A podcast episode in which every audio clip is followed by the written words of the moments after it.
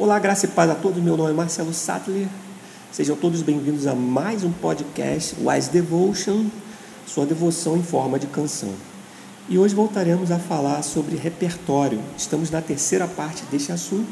E se você chegou agora, este é o nosso canal onde falamos a respeito do louvor e adoração, onde aplicamos conceitos básicos dentro do setor musical na igreja. Bora lá, sem perder o foco. Todo mundo sabe o que é repertório aí? Então, vamos lá. Dentro dele temos caminhos a serem percorridos. E um deles é saber sobre o que é um cântico de louvor horizontal e um cântico de adoração vertical. Se você boiou agora, fica firme aí.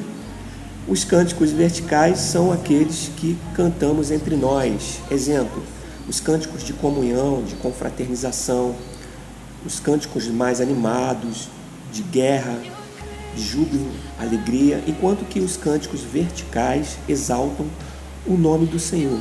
São aqueles no qual prestamos total homenagem a Deus. Exemplo, cânticos com andamento mais lento, que glorificam o nome do Senhor.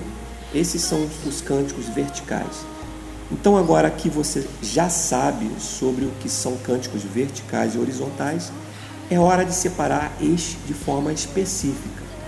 Quais devo aplicar naquela reunião da administração?